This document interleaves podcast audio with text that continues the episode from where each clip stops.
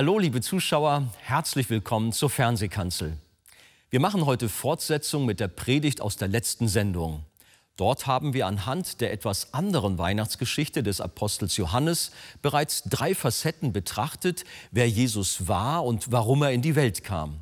Heute wollen wir uns drei weitere Punkte ansehen, die uns dabei helfen zu verstehen, was damals geschah, wer Jesus ist und was Weihnachten wirklich bedeutet. Darum geht es in der nun folgenden Predigt.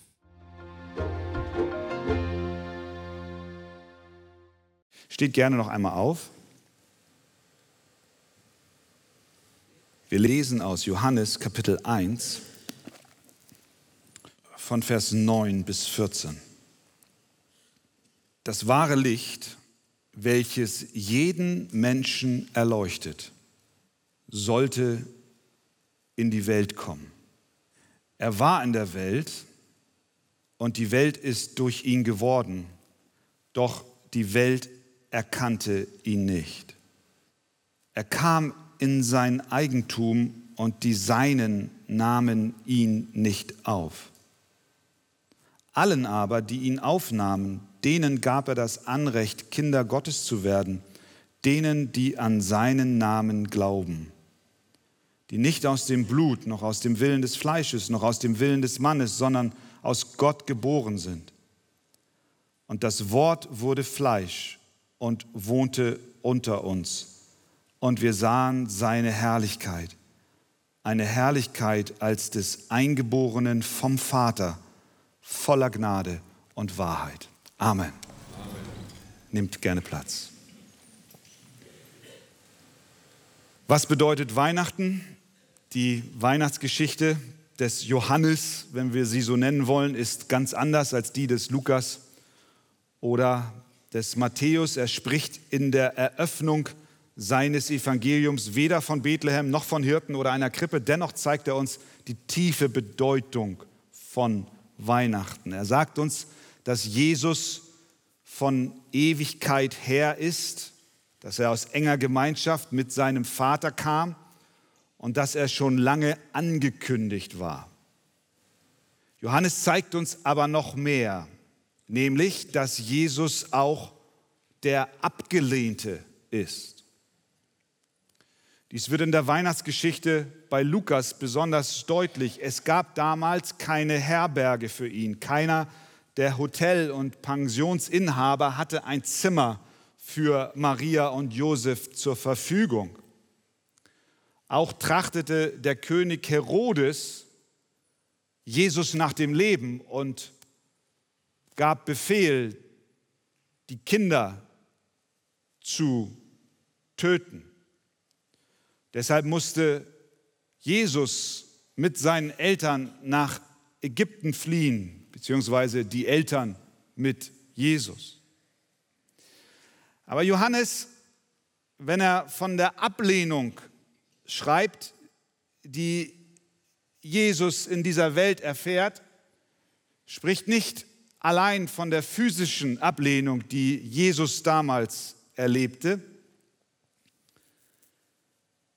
sondern er hat etwas anderes noch im Blick. Vers 9 sagt er, das wahre Licht, welches jeden Menschen erleuchtet, sollte in die Welt kommen. Jesus ist das wahre, das echte Licht. Es gab zuvor schon einige, wir können sagen, flackernde Kerzen, die im Verhältnis zum Licht, das Jesus ist, klein waren. Sie hatten in sich selbst keine Leuchtkraft, sie reflektierten das Licht Gottes. Das waren die Propheten im Alten Testament. Aber nun sollte das echte, das Originallicht in die Welt kommen. Und es heißt hier in Vers 9 über dieses Licht, welches jeden Menschen erleuchtet. Was bedeutet das? Wird jeder Mensch von diesem Licht überzeugt? Ist seit Bethlehem jede Menschenseele dahingehend erleuchtet, als dass sie Gott annimmt und Rettung bei ihm findet? Offensichtlich nicht. Denn es heißt weiter, er war in der Welt, Vers 10, und die Welt ist durch ihn geworden, doch die Welt erkannte ihn nicht. Er kam in sein Eigentum und die Seinen nahmen ihn nicht auf. Ja, was ist denn das für eine Erleuchtung, von der Johannes hier schreibt, die er diesem Jesus zuordnet? Der kommt als Licht und erleuchtet jeden Menschen. Das Licht, das Jesus Christus selbst ist, ist so weitreichend und so umfassend und zerschneidet die Dunkelheit so sehr, dass jeder Mensch auf die eine oder die andere Weise von diesem Licht erleuchtet wird. Jeder Mensch. Jede Seele auf dieser Welt steht unter diesem Licht, das auf ihn fällt. Ob der Mensch nun gemäß dieses Lichtes lebt oder nicht, das steht auf einem anderen Blatt. In manchen Fällen kommt Jesus Christus, das wahre Licht, in das Leben eines Menschen und erhält die Dunkelheit unserer Sünde so stark, dass es uns zur Rettung führt. Durch das übernatürliche Eingreifen Gottes beginnen wir plötzlich zu sehen, wie schmutzig und wie dreckig und wie zerlumpt wir vor Gott sind. Da kommt der Lichtkegel auf uns und Jesus erleuchtet uns. Das, was die Dunkelheit zuvor bedeckte, wird plötzlich offenbar. Wir erkennen, dass Jesus Christus in Bethlehem geboren wurde, um für uns zu leben, um für uns zu sterben, um unsere Sünden abzuwaschen und zu reinigen, weil wir ja vor ihm in seinem Licht so schmutzig sind. Es ist wie ein Dieb, der auf frischer Tat ertappt wird und plötzlich kommt das Scheinwerferlicht der Polizei und er steht im gleißenden Licht vorher verborgen von der Dunkelheit, ist er so schockiert, so überführt, dass er sagt, ich ergebe mich, ich bekenne mich schuldig in allen Punkten. Bitte verzeihen Sie. Und er stellt plötzlich hinterher fest, dass jemand anders im Gerichtssaal seine Strafe trägt. Das Licht, was Gott sendet, hat die Kraft, uns so zu erhellen, dass es für uns eine rettende Wirkung hat. Aber nicht in allen Fällen hat dieses Licht genau diese Wirkung, sondern es offenbart auch das Böse der unbußfertigen Sünder, die das rettende Licht ablehnen. Sie hoffen im Dunkeln ihren Geschäften nachgehen zu können. Stolz, Hochmut, Gotteslästerung, Lüge, Zorn, Betrug, Ausschweifung, all das, was jeder von uns auf die eine oder andere Weise kennt und von dem Gott uns durch seine Gnade befreit hat, meinen einige in Dunkel der Nacht fortsetzen zu können. Sie ahnen, an welchen Orten das Licht Christi scheint, daher meiden sie die Orte. Sie gehen nicht in die Kirche, weil sie Angst haben, das Scheinwerferlicht könnte sie treffen. Sie schlagen auch ihre Bibel nicht auf, weil sie Sorge haben, dass das persönlich für sie Konsequenzen haben könnte. Aber auch sie sind durch Jesus erleuchtet. Aber was heißt es für sie, erleuchtet zu sein? Noch sind sie auf der Flucht und wollen sich nicht stellen, aber das Licht ist schon da. Es wird der Tag kommen, an dem es keine Ausweichmöglichkeit gibt. Jeder würde hell erleuchtet vor Gott in seinem Licht stehen. Und dann wird all unsere Schande, Sünde und Versagen nicht länger zu bedecken sein. Wohl denen, die dann in diesem hellen Licht stehen und ein Kleid bekommen, was Jesus ihnen darreicht und sagt, zieh mal lieber über. Es ist mein Kleid der Gerechtigkeit, was ich für dich erworben habe. Dieses Licht, was Jesus ist, erleuchtet jeden.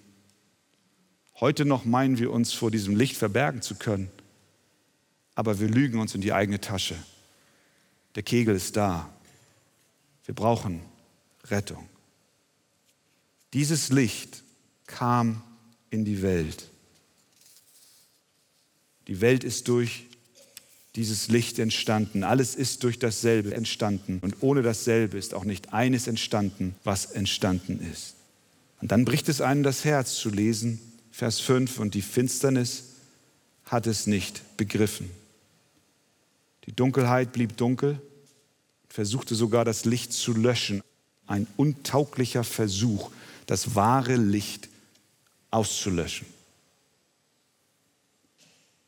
So wie zuvor auch schon die flackernden Kerzen der Boten Gottes hat man auch versucht, das wahre Originallicht Jesus Christus auszulöschen. Man hat ihn bekämpft.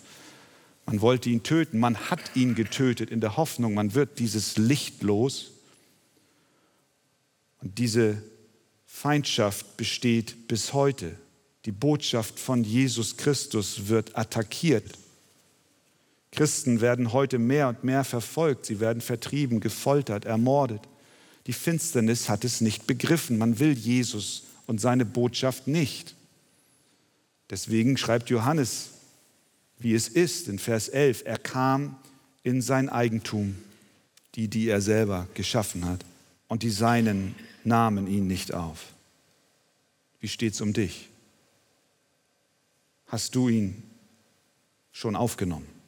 Jesus ist von Ewigkeit her, kommt aus enger Gemeinschaft mit dem Vater, war schon lange angekündigt. Er ist der Abgelehnte, aber auch der Retter. Jesus wurde abgelehnt, aber diese Ablehnung hat den Plan Gottes nicht durchkreuzt. Gott stand nicht ratlos vor einer Welt, die sagt, dich Gott in Jesus Christus wollen wir nicht haben. Denn es geht ja weiter in Vers 12. Allen aber, die ihn aufnahmen, denen gab er das Anrecht, Kinder Gottes zu werden, denen, die an seinen Namen glauben. Oh, das hört sich schon viel besser an. Da sind doch tatsächlich einige. Da sind viele. Da sind Hunderte, Tausende, Hunderttausende, Millionen, die ihn annahmen, die an seinen Namen glaubten. Das sind die, die glaubten, was er sagte die an das glaubten, was er tat. Die sagten, ja, Jesus, das, was du sagst über dich selbst, wo du herkommst, wer du bist, das glaube ich. Ich nehme es an. Die zu ihm sagen, ja, ich glaube an deinem Namen, denen gab er das Recht, die Macht, denen gab er Kraft, Kinder Gottes zu werden, die in seinem Licht stehen, in dem Lichtkegel Gottes, von Jesus konfrontiert werden, die sagen, ich erkenne meine Schuld. Ich nehme dich an, Jesus, als ein Stellvertreter, der für mich bezahlt. Die sagen, Gott sei mir Sünder gnädig, die ihn zu seinen Bedingungen annehmen. Die sind nicht nur Freunde, nein, sie sind Kinder Gottes, sie sind Erben. Das Reich Gottes gehört ihnen. Sie erben das ewige Leben. Sie erben die Vergebung. Sie bekommen Rettung und Heil. Sie leben nicht mehr in Finsternis und Gottesferne, sondern in einer persönlichen Beziehung zu ihm. Sie sind Söhne und Töchter Gottes und rufen, aber Vater, er hat uns zu seinen Kindern gemacht, die an seinen Namen glauben. Das ist unsere Verantwortung, zu glauben und umzukehren und Buße zu tun. Aber Johannes erklärt auch, warum die Mission Gottes nicht gescheitert ist. Denn es heißt in Vers 13, die nicht aus dem Blut, noch aus dem Willen des Fleisches, noch aus dem Willen des Mannes, sondern aus Gott geboren sind. Das heißt, die Annahme bei Gott geschah nicht, weil du dich so sehr danach gesehnt hast, nicht weil wir sie biologisch geerbt haben, nicht weil wir dafür geübt und trainiert haben, nicht weil wir jedes Jahr zu Weihnachten bei der Spendengala 300 Euro überweisen, nicht aus dem Blut nicht aus dem Willen des Fleisches, nicht aus dem Willen des Mannes. Es geschah und geschieht aufgrund einer anderen Kraft, weil wir aus Gott geboren sind. Da liegt auch die Antwort darauf, warum die Mission nicht gescheitert ist, weil Gott mit seiner Kraft dahinter steht. Deine Verantwortung ist es zu glauben und umzukehren, dich dem Licht zu stellen. Aber wenn wir dies getan haben, dann nicht aufgrund unserer eigenen Leistung, sondern aufgrund des souveränen Wirkens Gottes an unserem Leben. Jesus ist auch der Retter. Und zum Schluss führt uns Johannes einen weiteren Aspekt vor Augen, wer dieser Jesus in der Krippe ist. Er ist auch der Herrliche. Der Höhepunkt seiner Beschreibung ist in Vers 14. Und das Wort wurde Fleisch und wohnte unter uns. Und wir sahen seine Herrlichkeit, eine Herrlichkeit als des Eingeborenen vom Vater, voller Gnade und Wahrheit. Das ist die wirkliche Weihnachtsgeschichte, das ewige Wort, das unendlich da war, wurde endlich. Das Unsichtbare wurde sichtbar. Die machtvolle Schöpferkraft Gottes wurde Fleisch.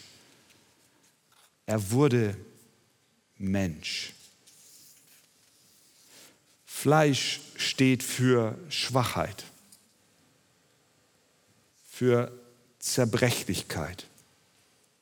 In unserem endlichen, vergänglichen Leib spüren wir unsere Grenzen. Unser Leib zerfällt wie ein Haus, was renovierungsbedürftig ist und wo der Dachstuhl schon einstürzt. In unserem Fleisch, in unserem Leib entwickeln wir alle ein Gespür dafür, wie klein, wie endlich wie vergänglich wir sind in Relation zu dem unendlichen Universum, in Relation zu der langen Historie unseres Planeten. Wer weiß, ob wenige Jahre nach unserem Tod überhaupt noch jemand an uns denkt, hier auf Planet Erde. Unser Fleisch, unser Leib steht für Begrenztheit, für Schwachheit. Heute blühen wir, morgen sind wir vertrocknet. Das ist unser Leib, das ist unser Fleisch. Umso bewegender ist es zu lesen, dass das Wort Fleisch wurde. dass Gott Mensch wurde. Er wurde schwach. Kein anderer Gott, den die Menschen als Gott titulieren, hat das getan. Einige Kapitel später berichtet Johannes uns, dass Jesus müde wurde. Er wurde durstig.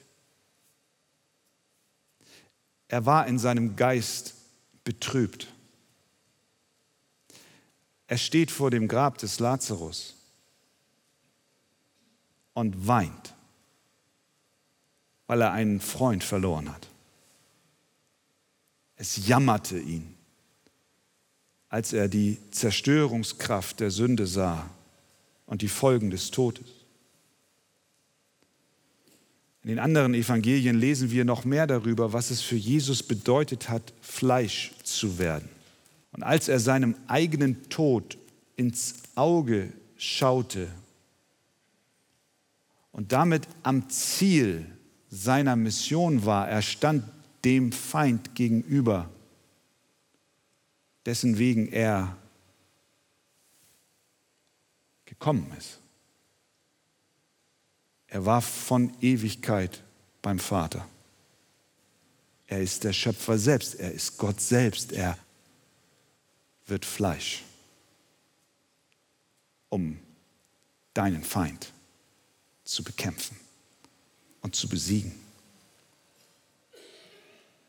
Er kam und wurde Mensch,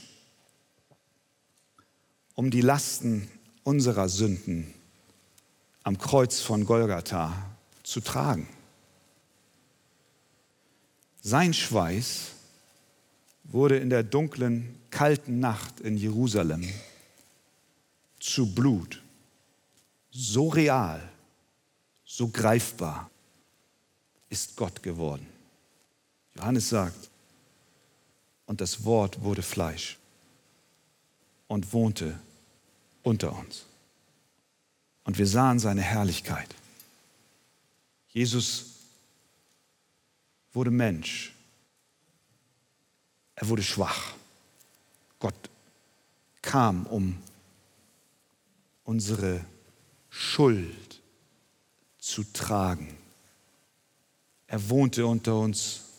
Und es ist, als ob Johannes versteht, dass dies die wahre Bedeutung von Weihnachten ist.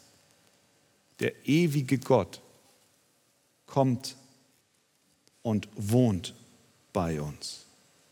Wenn wir also, wenn du also in diesem Jahr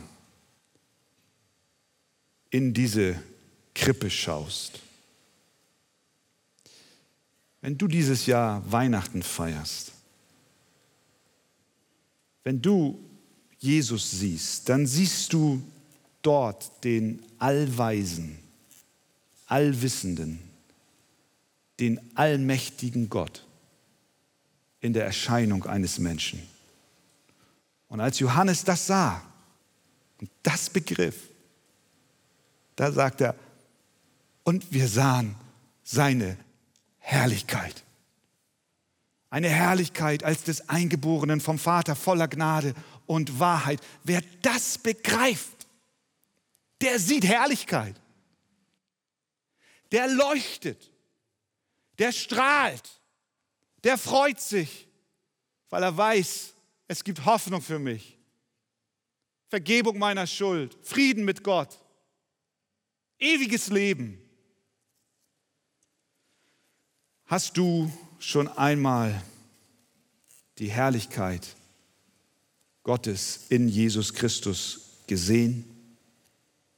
Ich will dir eins sagen, du kannst sie sehen. Er wohnte unter uns. Du kannst sie sehen durch den Glauben. Nimm ihn an, ganz neu, suche ihn. Es wird tief in dein Herz fallen. Diese Herrlichkeit wird dich verändern. Du wirst sie aufnehmen, aufsaugen und sie wird strahlen von dir. Und du wirst Weihnachten zum ersten Mal wirklich verstehen. Möge Gott uns helfen, dass wir das in unseren Herzen bewahren. Gott ist nicht gekommen, um uns mit Vergänglichem zu segnen, sondern mit Unvergänglichem. Amen.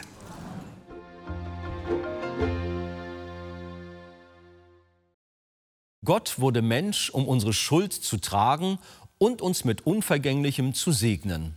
Möchten Sie weiterführende Informationen zu diesem Thema?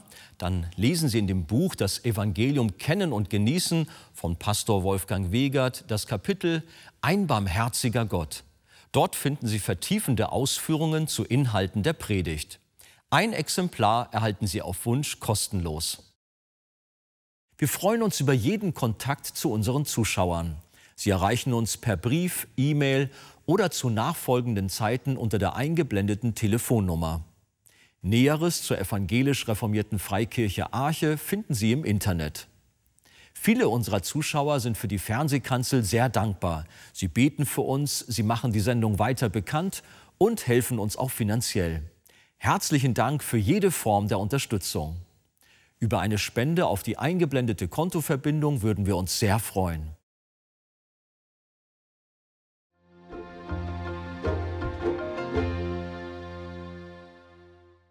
Liebe Zuschauer, wie Sie wissen, ist die Arche weltweit auf verschiedenen Missionsfeldern tätig und hilft Menschen in Not nachhaltig und effektiv. Besonders auch Kindern, die unter Armut, Krankheit, Bildungsmangel und Obdachlosigkeit leiden. Helfen auch Sie mit, diesen Kindern zu Weihnachten eine große Freude zu machen und unterstützen Sie unsere Aktion Hoffnung für Kinder. Einen Einblick in diese Arbeit gibt Ihnen der folgende Kurzfilm. Mit Ihrer Spende machen Sie diese wichtige Hilfe möglich. Wir sagen Ihnen herzlichen Dank.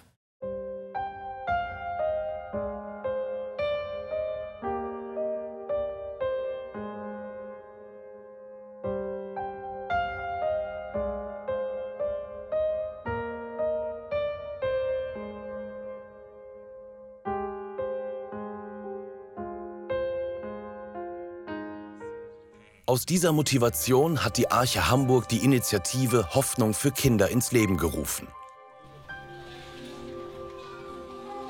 Sie ist eine jährlich zu Weihnachten wiederkehrende Paketaktion zugunsten notleidender Kinder auf den Missionsfeldern der Arche.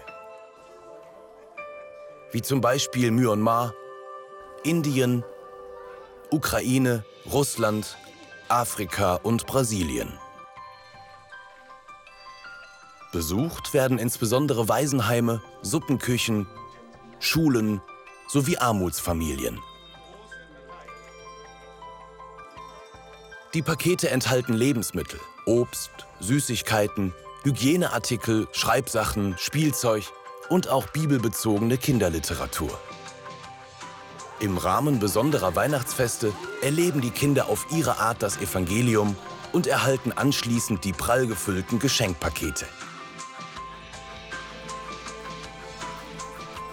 Hoffnung für Kinder. Beschenken auch Sie eines oder mehrere mit einem Weihnachtspaket zur Freude der Kinder und zur Ehre unseres Herrn.